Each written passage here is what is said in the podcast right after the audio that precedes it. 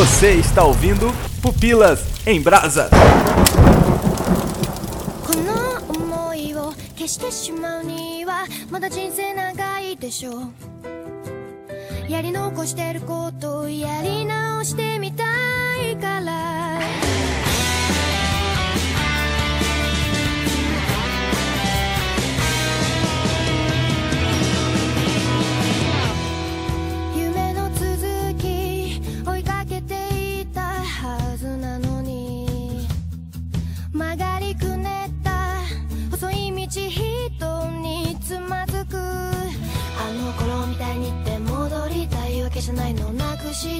た空を探してる分かってくれますように犠牲になったような悲しい顔はやめてよ Aqui é o Léo Agrelos e sempre quando alguém em um filme japonês começa a sussurrar, a próxima frase ele vai falar gritando que nem um louco! Bem isso mesmo, mas é, meu, se não tiver isso, não é anime, né, cara? O cara vem, você, maldito seja você! É, é legal ver em japonês, né? Porque eles sussurram de um jeito e o- quando eles gritam é mais legal, né? Não, tá Eu sou o Thaís Xavier, um de um todo. Ó, a matemática. Aqui é o Ivan Reis e eu tenho um relógio de um alquimista federal. Olha só, desculpe Ah. então. Na época eu queria tanto o relógio e a capa vermelha. É tipo Ben 10, assim, o relógio? Não aquele relógio de bolso, tá ligado? Percebe-se quem aqui não assistiu o anime, né, gente? É, temos um orelha entre nós aqui, né, chefinho? Eu assisti o filme. Que bosta pra você. Meus pêsames. Um sou Zé Orelha total. Aqui é Adriano Toledo e 35 litros de água, 20 quilos de carbono, 4 litros de amônia, 1 quilo e meio de cal, 800 gramas de fósforo, 250 Tá bom, gramas de sais. receita Tá bom, vocês entenderam, vocês entenderam. Deu pra entender, deu pra entender. É, e é isso que faz o humano adulto. E é isso aí. E é legal, porque é feito disso aí. É só que você juntar tudo isso aí e colocar um pinguinho do seu sangue vai dar tudo certo, crianças. Façam isso em Com casa. certeza, com certeza. Ninguém vai perder membros, nada, nada. Nada. Sempre dá certo, tu fica feliz, você vai ter o seu ente querido de volta e todos vão viver felizes para sempre. Isso seria Fullmetal Alchemist versão Disney. Cara, e pode saber se estiver assistindo isso daí em casa, sua mãe foi aquelas bem assim, que tipo, ó, tudo é do diabo. Com certeza ela vai entrar nesse exato momento na sala e vai ver os caras fazendo isso daí. Ah, com claro. certeza, com certeza. E aí vai falar que é do capeta, isso é... Menino, desliga esse negócio do diabo! Você vai ficar de castigo. Ou então na hora que eles estiveram fazendo um círculo no chão, que tem um pentagrama, tem alguma coisa assim, aí meu filho, pode ter certeza. Ela entra.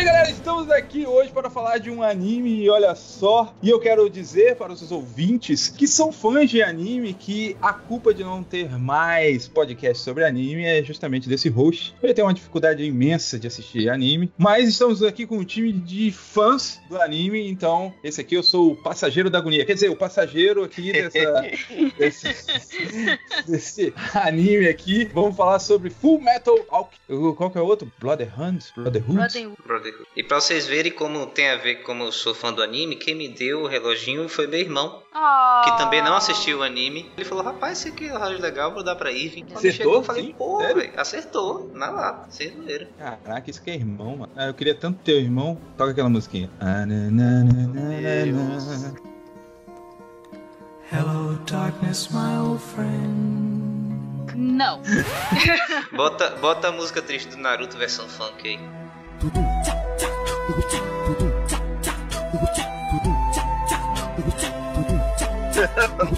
Nossa, já que é de anime, né? Não começa, né, Thaís? Não. Bom, galera, olha só, eu assisti o filme, então eu sei que tem muita coisa que é limada do filme, então aí agora é com vocês o que se trata Full Metal, o que, que o anime fala, e aí a gente vai tentando fazer essa comparação com o filme, já que o Irving, ele não assistiu o filme, ele só viu a série, vocês dois assistiram o filme e viram a série, e eu não, só o não, filme. não, não, não. Eu não perdi meu tempo assistindo o filme. Eu assisti o trailer e falei não e Que passei. isso, que isso. Cara, depois de Death Note, eu nunca mais estrago um anime assistindo o filme. Nunca mais. Ó, mas eu vou defender o negócio dos animes aqui, ó. Hum. O, o Adriano, em off aqui, ele falou assim, cara, é um filme muito Ruim. muito ruim. Aí agora eu te pergunto, ele é um filme ruim ou ele é um filme oriental? Cara, é, tem essa, tem esse negócio aí mesmo. Situando, né? Filme que vocês estão falando é um live action japonês, que é uma adaptação de um Metal Alchemist que saiu agora no Netflix, sa- saiu nos, nos cinemas japoneses no final do ano passado e fez muito sucesso. Já adianto aqui, fez muito sucesso no, Fez no sucesso? Japão. Fez. O Japão fez tanto sucesso que já tá até confirmada a sequência. Então, quando eu vi o símbolo da Warner Bros, eu falei assim, não, esse filme, peraí, esse filme teve dinheiro. Não, é. Ele distribuído na- pela Warner aqui na. O que é o que chama mais atenção ainda, porque a Warner não vai pegar qualquer filme oriental e colocar aqui. Rapaz, quando eu vi o Warner Bros, eu fiquei com medo de ser Liga da Justiça. Então, Pegou trauma. Olha, mas pelo trailer, trailer, os efeitos especiais parecem que foram muito bem feitos, é verdade? Então, Hum. tem alguns efeitos especiais são bem feitos, outros são, cara, tem outros que parece que você tá vendo uma cena de CG de PlayStation 1. Ah. É. Sério mesmo. Tem hora que vacila. Tem hora que, pô, Resident 1 lá do Play 1, cara, você fala, meu, tava mais da hora, hein? Putz. Mas tem outras coisas que são bem legais. Tipo, o UAU, eu acho que o UAU tá bem feito no filme, né? Porque você fica pensando, meu, pô, como que eles vão fazer o UAU, né? Que o UAU é uma armadura gigante, sem nada dentro. E você vê que ele é CG, só que ele tá bem feito. Eu acho que gastaram toda a verba que eles tinham do orçamento no UAU e nas próteses do Ed e deixaram todo o resto pra lá, né? pois é, né, cara? Poderia ter feito uma armadura normal, né? Tipo, alguém realmente vestido de armadura, efeito prático, e botar só o olho. Então, eu, eu tenho a impressão que rola muito, cara, porque tem os lances ali de perspectiva, né? Porque ele é muito maior do que todos os personagens em tela. E tem hora que você percebe que tá filmando em perspectiva. Cara, eu tenho certeza que era um japonês numa roupa gigantesca verde e, tipo, atuando ali com eles e depois que fizeram o acabamento no CG, cara. Não é possível. E a impressão que me dá é que, sei lá, o Sentume é em tela verde. Assim, até coisas internas, assim, tipo alguns escritórios, biblioteca, você vê que dá uma impressão grande de ser tela verde. O Adriano falou em relação que o filme ele fez muito sucesso no cinema japonês. Eu tô aqui no site do Box of Mojo, é um site que fala sobre as bilheterias do mundo e eu achei importante trazer pra vocês essa informação, né? Que não tem nada no site lá. Não tem? Não. Essa era a informação. Cara, não, não chega aqui, cara. É outro mundo. A alquimia é uma ciência de compreensão, decomposição e recomposição da matéria. Contudo, não é uma técnica onipotente, pois não é possível criar algo do nada. Se você deseja obter alguma coisa, é preciso pagar um preço equivalente. Esse é o fundamento da alquimia, a chamada troca equivalente. Existe um tabu na alquimia, a transmutação humana. E esse tabu não pode ser quebrado por ninguém. Mas vamos lá, galera. Vamos falar aí pra galera que nos acompanha, que não gosta de anime, que não assistiu e que continuou ouvindo esse podcast sobre o que fala Full Metal. A sinopse, eu vou falar. Os irmãos Eduard e Afonso Eric são nerds desde pequenininhos. E não é o nerd Nutella de hoje em dia, não. Esses que lêem os quadrinhos, assiste Homem-Aranha, se diz fã de Star Wars, se acha o super nerd, sabe? Não é esse, não. Oi? Oi? não é o nerd Irving, não. Eles são nerd raiz. Aqueles que vai pegar o livro de alquimia e vai passar horas estudando. Tá entendendo? Nerd raiz. Um dia, o seu pai, Hohenheim, pegou o nome, né? Peguei, peguei. Como que é? Como que é? Hohenheim, uma coisa assim. Você tem que falar meio banho, né? Ele era um excelente alquimista, mas ele simplesmente vai embora e deixa as crianças sem grandes explicações aos cuidados da mãe. Só que a mãe morre, e depois de fazer uma jornada de conhecimento, os garotos voltam e tentam trazer a mãe de volta à vida, uma técnica que era proibida chamada de transmutação humana. Então eles pegam os ingredientes do corpo humano, que o Adriano falou lá no começo, aí quando eles fazem um paranauê da alquimia lá tentando trazer a mãe de volta à vida, eles transmutam na verdade um ser extremamente bizarro, como a base da alquimia é a troca equivalente, ou seja, para você conseguir alguma coisa em troca, você tem que dar algo de igual valor. Eles dão em troca desse ser bizarro que era para ser a mãe, mas não é a perna esquerda de Ed e o corpo inteiro do Al. Aí no desespero, para não deixar o irmão morrer, Ed dá o braço direito e fixa a alma do Al em uma armadura de ferro. Aí eles decidem recuperar seus corpos e eles partem em busca da lendária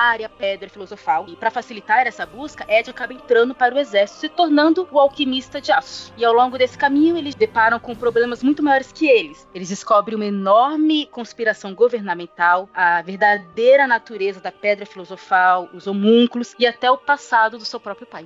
Bom, você falou da Pedra Filosofal aí, Thaís. Eu lembrei que eu tinha pensado na abertura eu falar que essa era o mais próximo de Harry Potter que pelos em Brasília chegar. Eu achei que ia falar de umas pedras que vende por aí, rapaz, assim, nos. Só não é filosofal, se bem que faz filosofar, né? Oxe, faz filosofar bastante. Mas aí, ó, olha só, no- a comparação em relação ao filme e o anime, por exemplo, no filme já não, não rola nada do pai, né, cara? Se rolou, eu tava dormindo. O filme cortou muitos personagens, assim. O, o anime, o barra mangá, como era o Alchemist, antes de ser anime, ele era um mangá, né? Que publicado entre 2003 e 2010. Ficou aí sete anos aí sendo publicado. E aí ele gerou um anime, que é o Fullmetal Alchemist, de 2003 a 2004. Foi pela história do mangá até um certo ponto depois diferiu totalmente. E depois ele gerou o Fullmetal Alchemist Brotherhood, que a gente hoje em dia considera como o principal, né? Que é o que é mais fiel ao mangá. Então, o mangá e o Fullmetal Alchemist Brotherhood, eles são histórias muito mais complexas do filme. Eles têm dezenas de personagens. O filme, ele sincou muito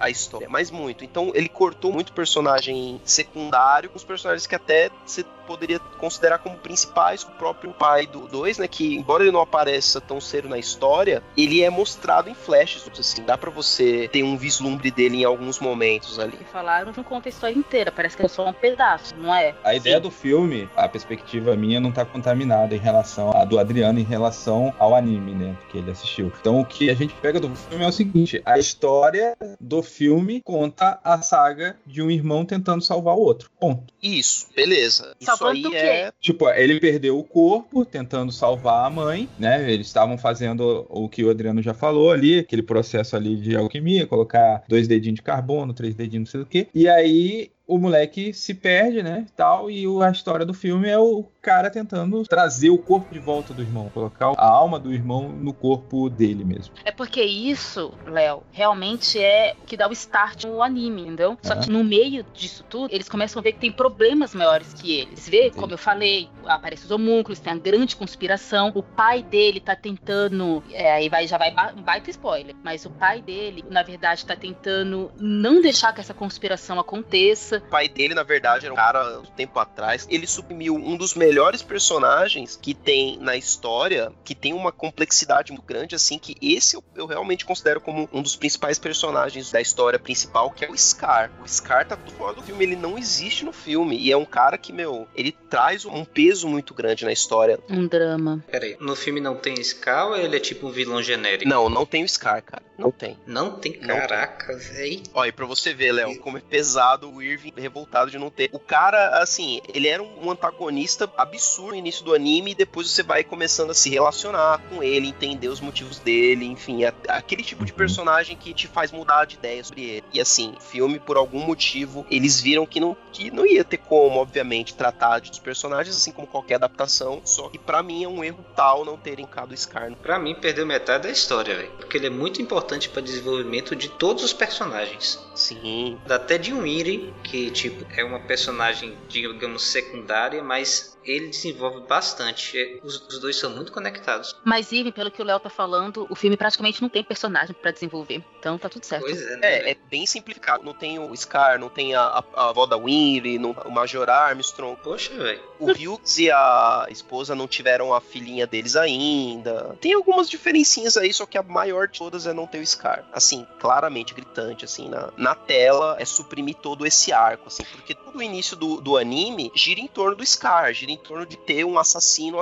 um cara que só mata federais, e ele tá aí, e ninguém sabe a motivação dele. E aí você vai ver a motivação dele, tem toda a questão da guerra de Chival, e, como que os alquimistas federais trabalharam de uma forma suja pra fazer toda aquela limpeza étnica de Chival e etc. Bom, filme não representa 10% do que é Fullmetal Alchemist, cara. A impressão que eu fiquei do filme foi a mesma impressão que eu fiquei com aquele filme do Will Smith, da Netflix, sabe? O Bright. Que o universo, ele é muito grande e ele diminui o filme. Por ele ser muito grande e não caber dentro do filme, entendeu? Ah, é que eu gostei desse filme. É, eu gostei também, mas eu acho que como uma série ele seria melhor do que com mais Hum. tempo pra você tratar os elementos. Que é Faz o que sentido. acontece com o Metal Alchemist Brotherhood e o mangá. É, só não dá pra ter o Will Smith, né, no Bright na série.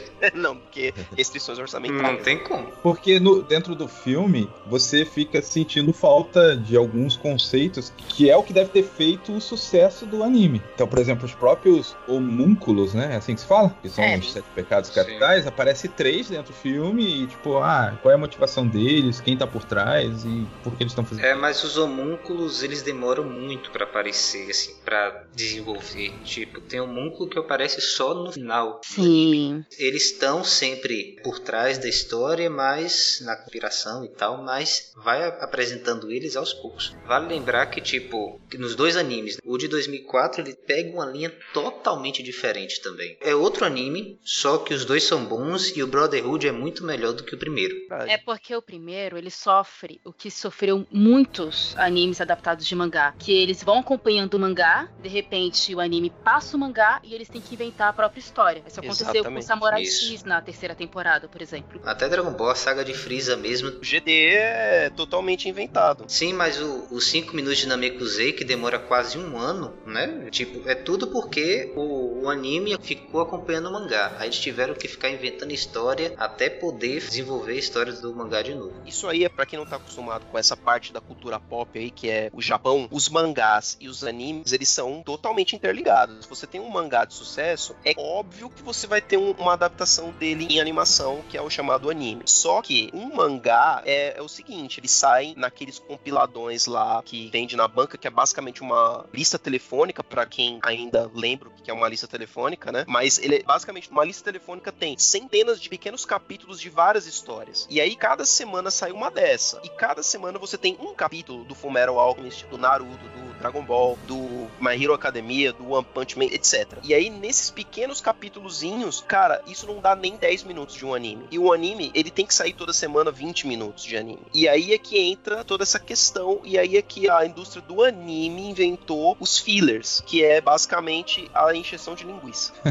E é por isso que a gente teve o final diferente no primeiro Fullmetal Alchemist. e Por isso que Naruto teve 900 episódios aí também, que teve muito filler e etc. É, só que Fullmetal conseguiram fazer um anime bom de filler, coisa que eu não vi mais ninguém conseguir fazer, viu? Tudo cocôzinho. Mas eu sou suspeito pra falar One Piece, que faz bons fillers, mas pra mim eu pulo todos os fillers mesmo e segue e toca o barco.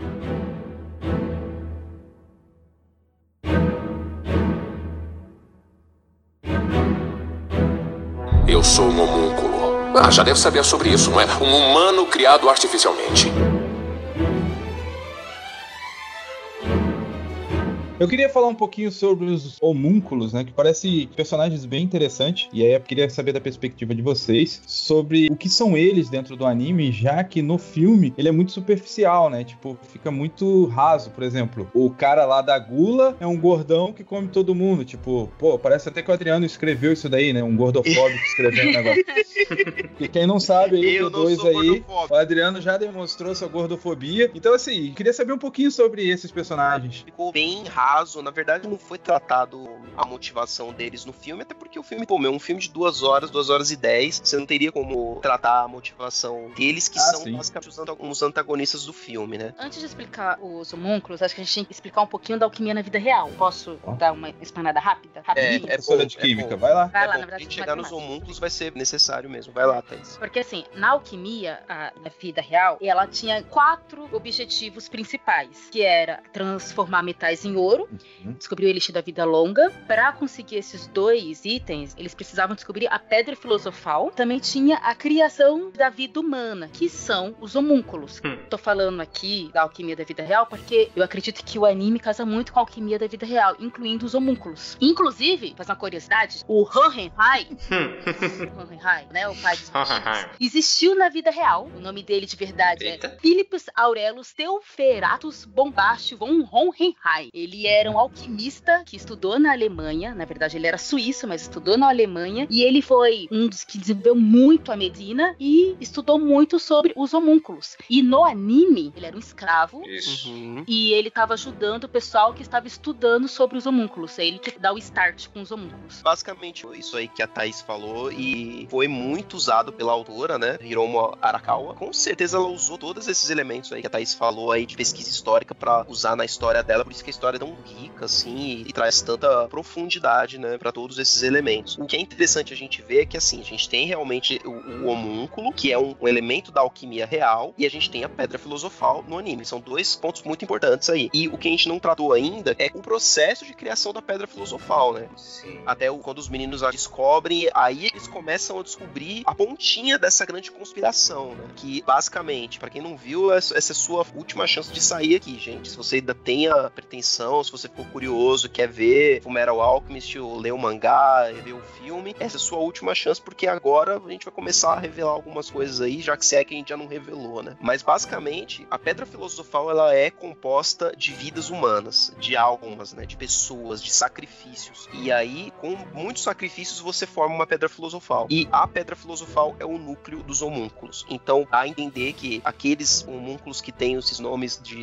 pecados capitais, todos eles têm uma pedra filosofal no- como coração no centro deles. É por isso que eles são meio que imortais, né? Meio não, né? Por isso que eles são imortais, né? Eles não morrem, tirando com muito esforço, né? Muita Eles são tipo o gato de sete vidas, porque você tem que ficar matando as almas que tem dentro Isso, deles. Basicamente isso. E é nisso que a gente começa a ver toda a conspiração por dentro, porque os homúnculos estavam trabalhando para alguém que estava por trás de tudo, inclusive no controle do Estado, né? Porque a gente não mencionou isso ainda, mas Fullmetal Alchemist, ele tem um país, né, chamado Amestres, que é bem grande, tem vários estados ali. É basicamente um estado marcial, um estado em que o exército controla, né? O presidente do Fullmetal Alchemist é o Führer, Uhum. fazendo aí menção aí ao nosso personagem histórico aí, que também era um Führer, só que é basicamente isso, uma ditadura, digamos assim, uma ditadura militar. E aí, essa ditadura militar, você vai aprender lá no meio do anime que ela estava sendo controlada pelos homúnculos e por quem estava por trás dos homúnculos, foi quem criou os homúnculos e quem tinha várias pretensões de transformar aquele país inteiro numa grande pedra filosofal, né? Porque a Mestres, ele é um círculo, né? O país é todo é um círculo. E aí você vai entender depois que é um grande círculo de transmutação. E também no anime é citado uma guerra no passado do anime, né? Que aconteceu antes do começo do anime. E nessa guerra, muitas coisas foram feitas de terríveis por Amestres, né? Contra uma nação, um estado de dentro da nação que era rebelde, né? Que era o Ishival. Que é o do Ska, que não que é tem. a- exatamente que aí é que entra o Scar na história,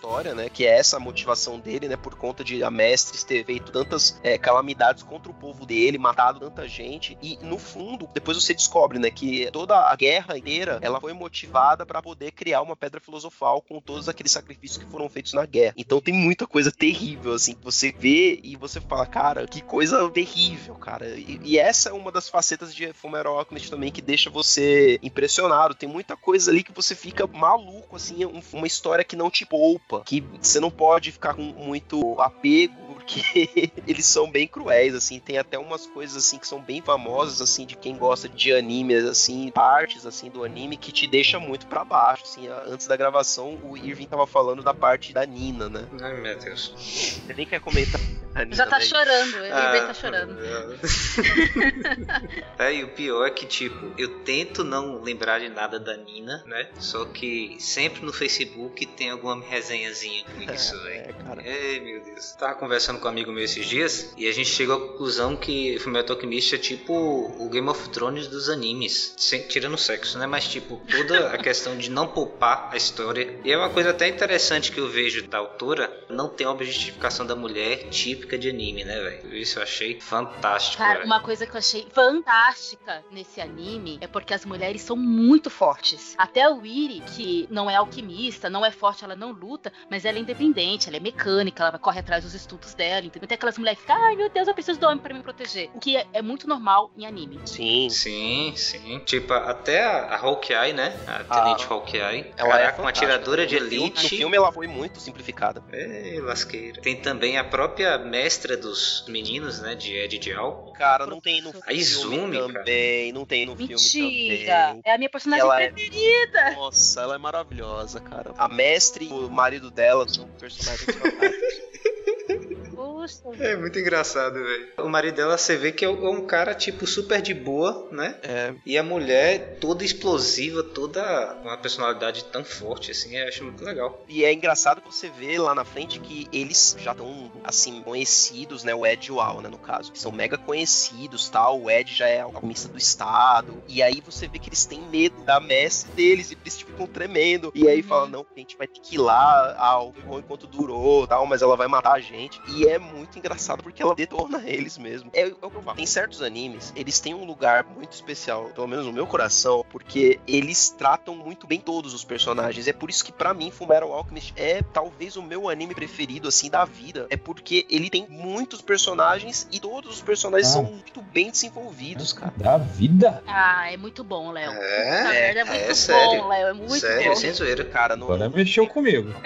Pra mim tá no top 3. É. cara, não tem personagem ruim. Não tem Não personagem ruim, cara. Voltando aqui a Nina, né? Também tem a questão das quimeras, que são a transmutação entre homem e animal. Ou animal com animal, né? Ou animal com animal. É, tipo, também é a coisa que tem, né? Na vida real até chama a engenharia genética de entre espécies também de quimera, né? Mas, tipo, é um anime que dialoga com muita coisa importante, assim, da vida. Eu acho ele fantástico, fantástico mesmo. Tudo muito bem desenvolvido, tudo muito bem amarrado. É difícil achar alguma coisa pra falar mal de Fullmetal Ah. Inclusive, agora que a gente falou da Izumi, né? Da treinadora deles, é muito absurdo quando tem aquele episódio de flashback, né? De mostrar como que ela treinou eles, né? Que foi um, um treinamento punk absurdo, tipo, hardcore. E ela falando, ah, isso não é nada, o meu treinamento foi muito pior, eu ainda fui muito gente boa com eles. Ah, ela treinou no norte, né? Isso. É. Basicamente, pra quem não assistiu ainda tá aqui, ela pegou os dois moleques, que ainda eram crianças mesmo nessa época, e jogou eles numa ilha deserta. E falou assim: ó, tô, uma faca aqui e vocês se virem. E foi embora. Não podem fazer alquimia. Isso, eles sabiam fazer alquimia nessa época, só que falou assim, ó, se fizeram alquimia, vocês perderam e eu não vou treinar vocês. Se vira aí, vocês vão ficar um mês. É, foi tipo o TCC deles, né? TCC. É, foi, foi zerar o Dark Souls com um tapete de dança, basicamente.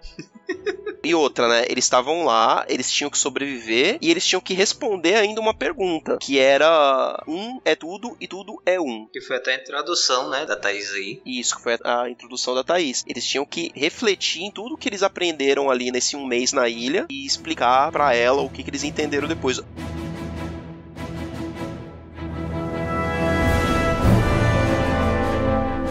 É chegado o dia de me darem a resposta. Qual o significado de um é tudo, tudo é um? Tudo é o universo! E o um sou eu!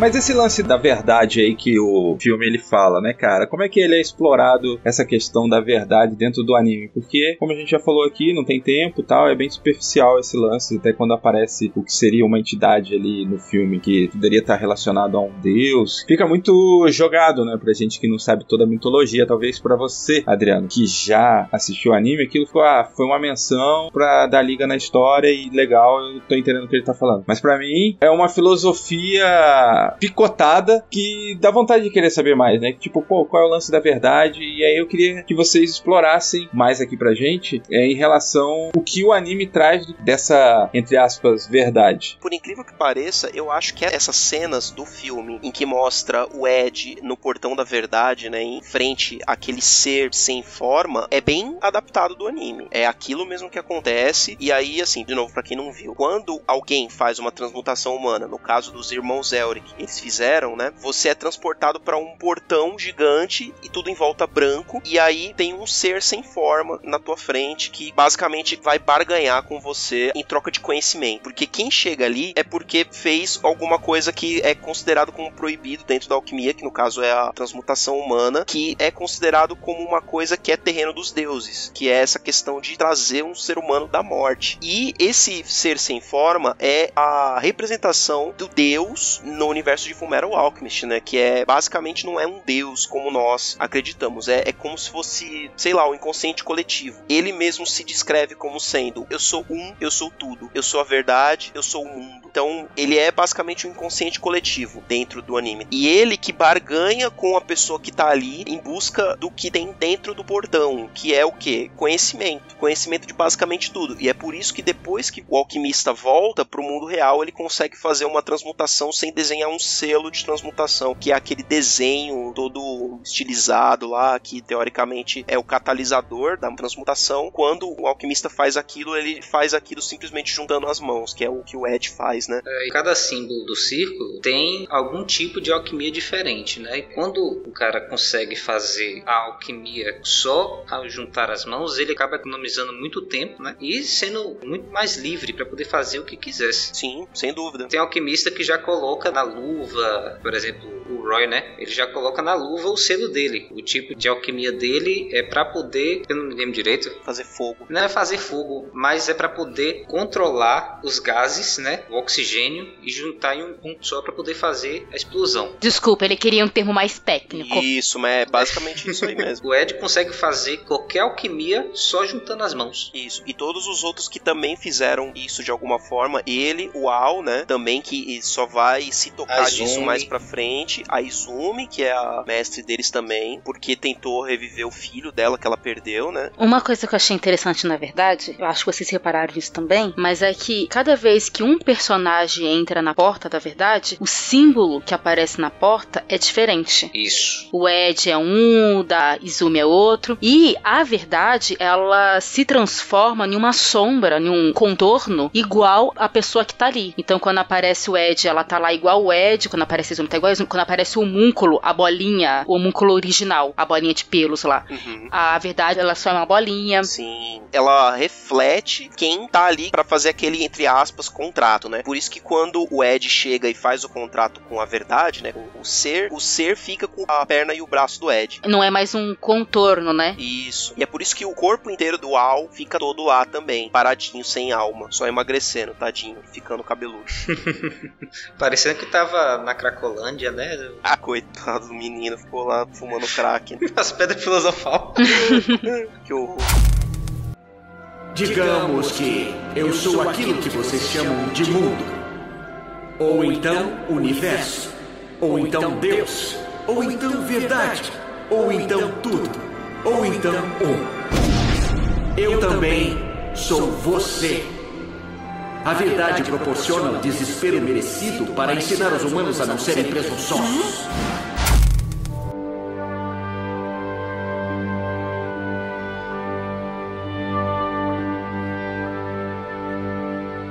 Deixa eu perguntar uma coisa para vocês agora. O grande poder de uma obra é ela ter um diálogo direto com os nossos dias, né? Então, uma obra que ela transcende o seu tempo é uma obra que ela consegue conversar com o tempo que foi lançada, com o nosso tempo, tipo, ela fica no imaginário popular pelas ideias que ela propõe. Dentro do anime, vocês falaram muito sobre o lance da verdade e tal, e eu queria que vocês explicassem um pouco como que essa verdade ela contrasta com a verdade filosófica filosófica dos dias de hoje, sabe? Tentar fazer esse paralelo, porque vocês estão dizendo que é um anime muito bom, e eu creio que quando uma obra ela passa da sua mídia, né, ela transcende o obstáculo de um anime, o obstáculo de um mangá, é porque ela tá falando direto ou tá fazendo um contraste, uma metáfora, uma analogia, que seja, com a filosofia dos nossos dias, né? Então, eu queria ver se daria pra gente fazer esse contraste entre a verdade que o anime ele debate, contrastando com a verdade da filosofia de hoje complexo, hein? Eu acho que, assim, tem certos elementos na filosofia em geral que trata em Fullmetal Alchemist que tem em paralelo com os dias de hoje, mas que também difere, porque por mais que, por exemplo, o portão da verdade é um para cada pessoa, simbolizando que a verdade pode ser diferente por ser minha da tua verdade, da verdade da outra pessoa. E também a própria verdade lá, ela tem a forma da pessoa. Isso, exato. O ser lá tem a forma da pessoa, simbolizando também que é um reflexo reflexo da tua persona, do teu eu interior, digamos assim. Só que tem certas coisas que você vê no anime que são tidas como verdade e que são imutáveis. Estão entendendo? Que nem, por exemplo, a forma de você chegar lá, ela é imutável. A forma de você chegar ali naquele ponto, naquele patamar, é realizar um ato que você não deveria ter realizado. É você cometer um tabu, né? Que eles chamam de tabu, que é algo que um ser humano não deveria nunca nem ter pensado, que deveria ter continuado no campo e no terreno divino. Então, eu acho que tem essa pequena diferença aí, porque hoje a nossa filosofia secular, a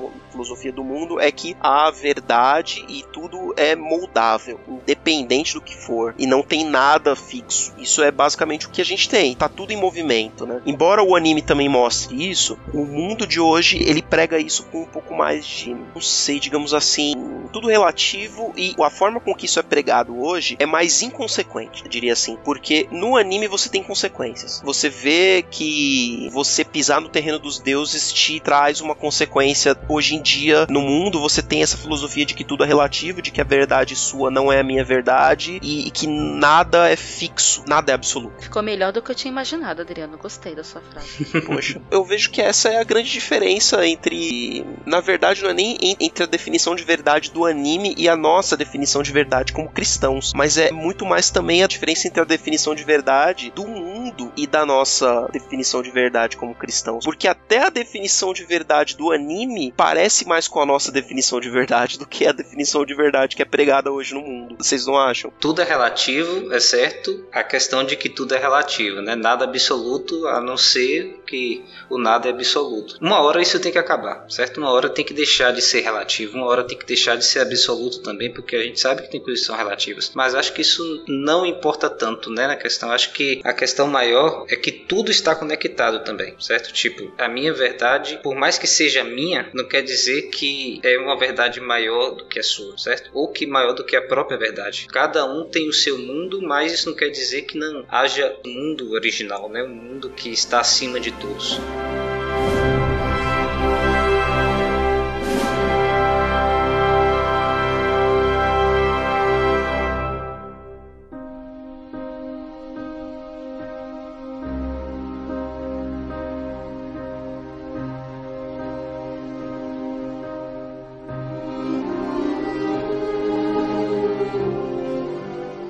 Por que vocês acham que existe tanto esse medo de se confrontar uma verdade, sabe? Porque essa frase de ah, tudo é relativo, ela parece mais um escape para não se discutir sobre um ponto de vista. Entende o que eu quero dizer? Que ah, não vamos discutir sobre a sua verdade, respeito a sua verdade aí, mas ela é relativa e pronto, acabou, vamos tomar nosso chopp aqui, entendeu? Então não é verdade. Se ela é relativa dessa forma, então não é verdade. É apenas a sua visão de mundo. É que assim, a gente tem esse negócio de verdade relativa justamente porque não existe uma autoridade no assunto. Então, por exemplo, se eu tô conversando com um médico sobre saúde, tudo que ele falar pra mim, eu vou entender como verdade, porque ele é uma autoridade no assunto. Mas a gente aqui discutindo sobre anime, vai ser verdade relativa, porque quem são vocês pra discordar da minha opinião? Tá entendendo? Assim como se você falar sobre grandes verdades, como, sei lá, como a origem do universo, como de onde veio a vida, como. Não existe autoridade no Exato, assunto. não tem autoridade no assunto. E aí a grande questão é: a ciência, ela não tem certeza das coisas, porque é a base da ciência você não ter certeza das coisas, é você sempre buscar provar as coisas de forma empírica. E isso exclui totalmente a fé, que é como nós temos como regra para nossa vida, que é acreditar numa coisa que a gente não pode provar, que a gente só pode realmente acreditar e sentir. Na verdade, eu acho que a fé, ela não quer dizer que você não pode provar, mas que tipo, você tem confiança em algo, mesmo que você não tenha provas concretas, você tem evidências, entendeu? Tipo, esse conjunto de evidências está me sugerindo isso. Eu não posso provar, eu não posso dizer para você acreditar com certeza nisso, mas eu acredito, certo? Não, não quer dizer que é uma coisa que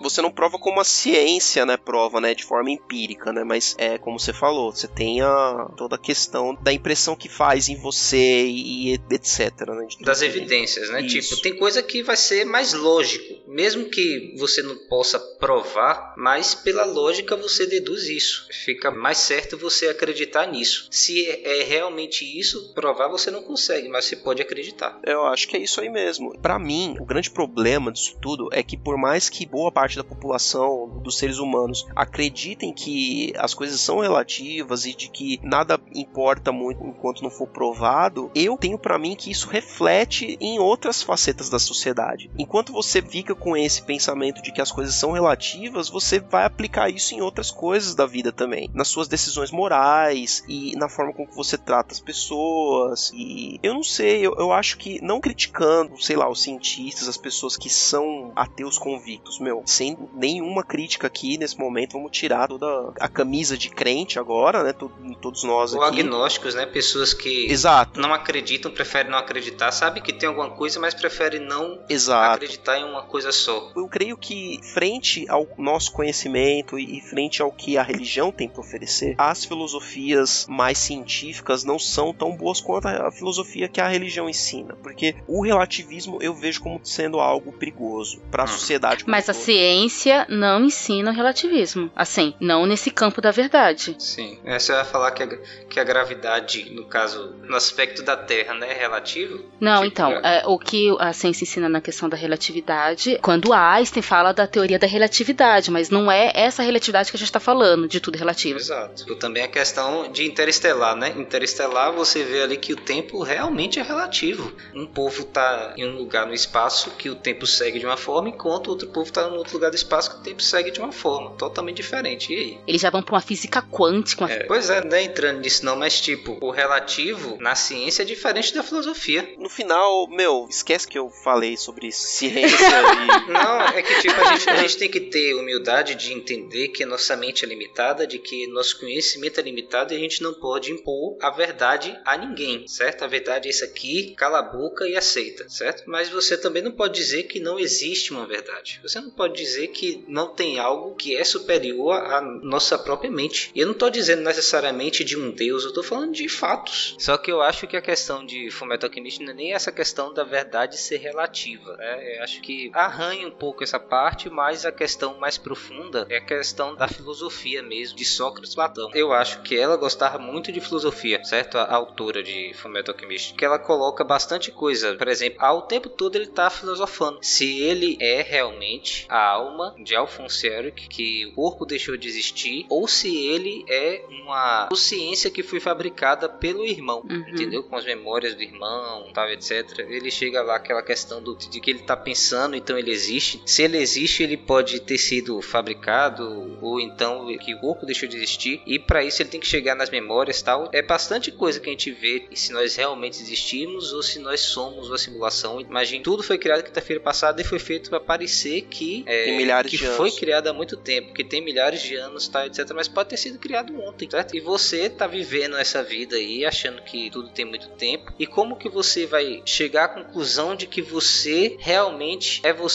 Como é que você vai poder provar isso? De que você realmente é você? No final das contas, você tem que acabar acreditando no que é melhor. Se é você ficar acreditando nessa conspiração de que você nunca existiu e você passou a existir do nada, ou se você realmente existe, qual que é melhor para sua vida, certo? Que é justamente o que o Ao acaba fazendo e acaba chegando na conclusão do anime. E quando ele passa também pelo portão de novo, ele vê que ele está lá. O Ed vê que ele está lá, tal e etc. Tudo isso tem a ver. Mas e aí, nessa questão filosófica aí apontada, como é que ele se relaciona com a verdade? Pô, o que é verdade aí? Na verdade, é justamente essa questão do de tudo o que é conceito, sabe? Tudo que é abstrato, né? Digamos assim, por exemplo, o número. O número 4, por exemplo. Você pode ter quatro coisas, mas essas quatro coisas não são o número 4, certo? O número 4, ele vai ser 2 mais 2, 1 mais 3, tal e etc. Mas o número 4, ele existe no conceito. Ele não existe no mundo físico, no mundo concreto. A verdade de Fullmetal Alchemist, ela é justamente essa representação do conceito. Cada um vai ter o seu conceito e tudo mais, só que ele está lá para todos também. Todo mundo está ligado a ele de alguma forma, que é justamente aquele de um é tudo, tudo é um. Então, mas eu acho que é justamente por isso, Irving, que eu acho que a verdade do Fullmetal Alchemist é relativa. Porque ao mesmo tempo que a verdade é um, ela é tudo. Ao mesmo tempo que a verdade é Deus, ela sou eu, entendeu? Por isso que ela é E é relativa. o ciclo, né? Porque o que É. também mostra é que tudo é um e um é tudo, e tudo começa e termina. E o fim de uma coisa é o começo de outra, que é o que eles Uhum. aprendem na ilha. Mas eu acho que nisso na questão não é que é relativo, mas que tudo está conectado de alguma forma, certo? Faz Sim. parte, certo? Da verdade, mas que não que ela é exatamente relativa, porque a verdade de, do Ed sabe do que acontece com a verdade do Al, sabe o que acontece com a verdade do Roy, certo? Tipo, essa verdade, ela está ligada. Sim, ela se transforma pra poder Sim, alcançar sim. o que ela precisa. E toma da pessoa justamente o que mais ela quer, né? No final das Uhum, contas. é verdade. É- Esse que é o preço da verdade, né? A verdade acaba tomando o que a pessoa mais quer. Tipo, é até cruel a verdade lá. Ela vai Exatamente. tomar o que você mais deseja. Aí é que a gente entra talvez na diferença mais crucial entre o conceito de verdade que a gente vê na obra e que a gente tem como verdade para nossa vida, porque a verdade que nós acreditamos, ela não te tira algo de valor, algo que você quer, não tem uma contrapartida, ela te dá algo troca, que é a tua liberdade. Peraí, mas que verdade você tá falando, A Adriano? verdade que nós acreditamos. Nós? Nós cristãos, sim. Nós, pessoas que têm como cosmovisão o cristianismo. Então, essa é a grande diferença entre a gente conhecer a verdade e a gente não conhecer dentro do que nós acreditamos. Mas o que é essa verdade que você tá falando, Adriano? Então, a verdade para nós cristãos, né? Nós respeitamos todos os pontos de vista, mas pro cristão a verdade, ela está centrada na existência de Cristo. Jesus Cristo afirma que ele é o caminho, a verdade e a vida. Então, a gente tem como verdade a figura e a pessoa de Jesus Cristo e tudo que ele representa, tudo que tudo que ele tem a nos oferecer, tudo que ele nos ensinou, tudo que ele foi, tudo que ele é. Isso é a nossa verdade. Então vamos expandir um pouquinho aqui, porque olha lá, lá em João ele diz assim: E conhecereis a verdade, e a verdade vos libertará. Então, assim, primeiro, o que seria ali a verdade e como ela vai me libertar? Sim, a verdade é o conhecimento dele mesmo. Cristo estava falando dele próprio.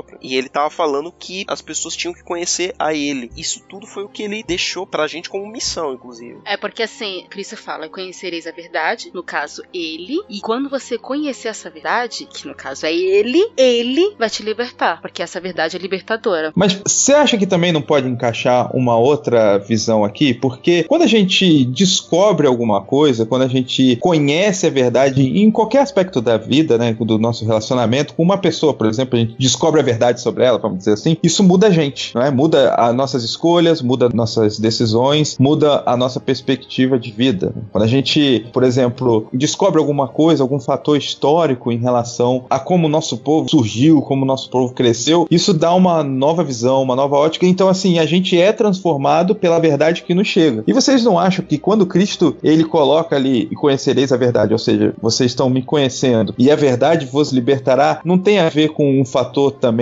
de transformação? Porque ao conhecer a verdade, você é transformado, suas atitudes mudam. Você é praticamente transmutado.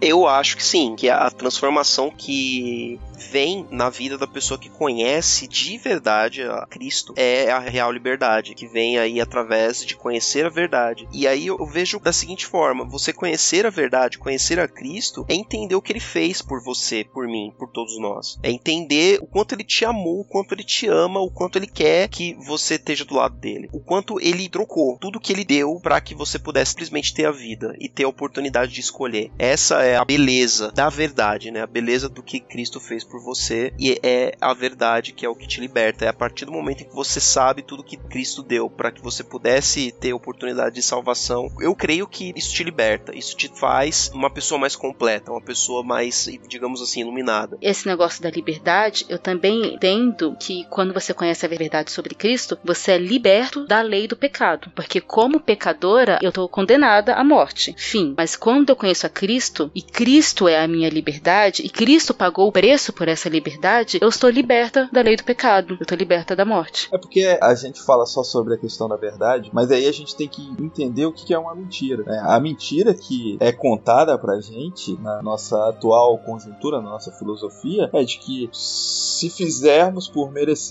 nós vamos alcançar grandes feitos. Se a gente se preservar, ninguém vai nos machucar. Então existe toda uma mentira de que você pode fazer tudo sozinho. A mentira da autopreservação, a mentira da capacidade própria de chegar e fazer, resolver. O lance do humanismo que a gente costuma tanto falar. Isso é uma mentira. Então, a partir do momento que vem a verdade, ou seja, a verdade é o que? Ela te liberta desse tipo de pensamento, ela te liberta da mentira. A mentira ela está te aprisionando, certo? Porque você não consegue sair desse tipo de pensamento pensamento. Inclusive, eu, enquanto cristão, eu tenho dificuldade de sair dos crisols dessa mentira, certo? Porque o tempo todo eu me pego querendo me preservar, o tempo todo eu me pego sendo arrogante, o tempo todo eu me pego tentando resolver as coisas e depois recorrendo a Cristo, recorrendo a Deus. O tempo todo eu tô tentando me libertar disso. Por quê? Porque a gente vive dentro dessa mentira. Eu vou indicar para os ouvintes dois podcasts: 3%, que a gente fala sobre meritocracia no cristianismo, e Interestelar, que a gente fala justamente sobre humanismo. E o resuminho é basicamente isso que o Lau falou. Na nossa vida, a gente está tão acostumado a precisar fazer as coisas para conseguir algo em troca, como o anime mesmo fala, preciso dar algo em troca para receber aquilo que eu quero e às vezes eu não vou receber aquilo que eu quero, que a gente leva isso pro cristianismo. Por isso que é tão difícil a gente tirar isso. É tão difícil a gente acreditar que Cristo, que é a verdade, é o próprio caminho e a minha própria salvação e já pagou o preço por Na mim. verdade, teve uma troca, né? Teve uma troca equivalente aí, só que não foi a gente que fez, ele fez por nós. Exatamente. Então, tipo, o mérito não é nosso, né? Com de 3% lá. Não é a gente que fez alguma coisa, a gente só recebeu, certo? E o que, que a gente vai fazer com isso que a gente já recebeu, isso que nos foi dado? É a questão da pedra filosofal, né? Que é a pedra filosofal no anime, ela burla a regra da alquimia, né? Ela permite você fazer alquimia sem respeitar a troca equivalente, né? Então, no caso, a Thaís já tinha falado agora há pouco, né? Que Jesus Cristo é a nossa pedra filosofal, porque ele tem como nos oferecer algo sem que a gente precise dar nada em troca, porque, primeiro, a gente não tem nada para dar em troca. A gente tem mesmo que usar a pedra filosofal, que é o mérito de Cristo, para poder obter a salvação, porque a gente não tem como dar o suficiente, a gente nunca teria como cumprir essa troca equivalente pela nossa própria força, pelo nosso próprio mérito.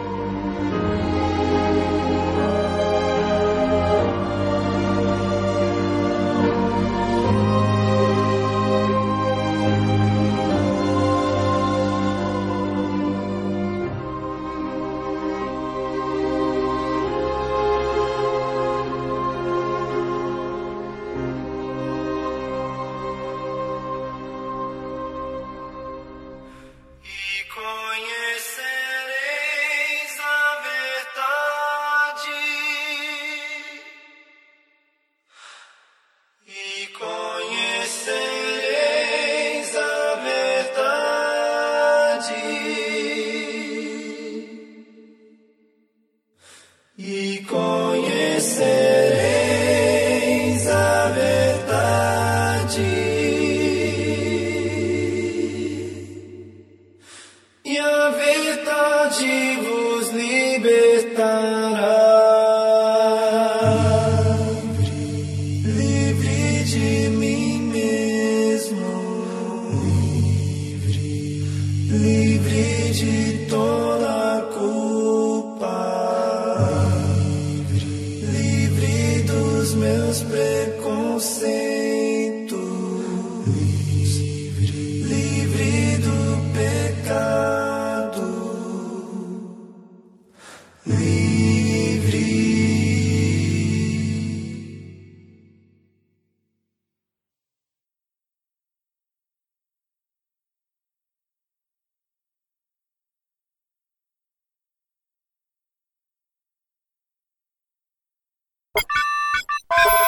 Eu, que- eu quero que você passe a pauta pra eu saber se você realmente tá manjando da pauta que você escreveu. Claro que não.